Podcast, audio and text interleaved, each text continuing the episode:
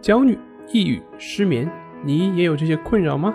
李洪福老师新书《情绪自救》教你摆脱的具体方法，快来读读吧。今天要分享的作品是搞好人际关系的关键点——盲人摸象心结。在讲今天的内容之前，我们先讲一个大家熟悉的故事：盲人摸象。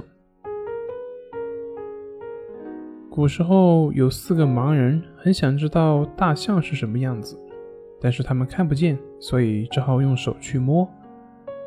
胖的盲人呢，先摸到大象的牙齿，然后他就说：“哦，我知道了，大象就是一个又大又粗、又光滑，像大萝卜一样的。”高个子的盲人摸到的是大象的耳朵，他说：“不对，不对，大象明明就像一把大蒲扇嘛。”矮个子的盲人摸到了大象的腿，急忙说道：“你们净瞎说，大象明明就像一根大柱子。”而年老的盲人呢，嘟囔地说：“哎，大象哪有那么大？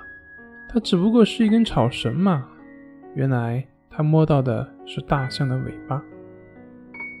四个盲人争吵不休，都说自己摸到的才是真正的大象。故事讲完了，相信很多人都会笑话这些盲人愚蠢、固执。如果是您，那么我反问一句：您会不会也是故事里面那个盲人呢？下面我们一起分析一下盲人的错误在于哪里。盲人的错误在于他们看不见事物吗？你看，胖的盲人说像萝卜，瘦的盲人说像扇子，那么他们说错了吗？其实他们并没有错。象牙不就像萝卜吗？那大象的耳朵不就像扇子吗？你能说他们错吗？但是反过来。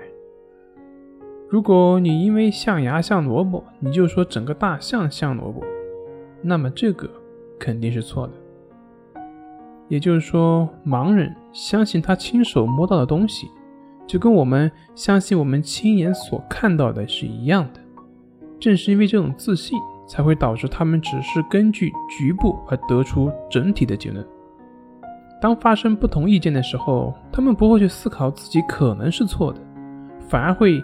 认为一定是别人错的，那么这就会导致后面的必然错误。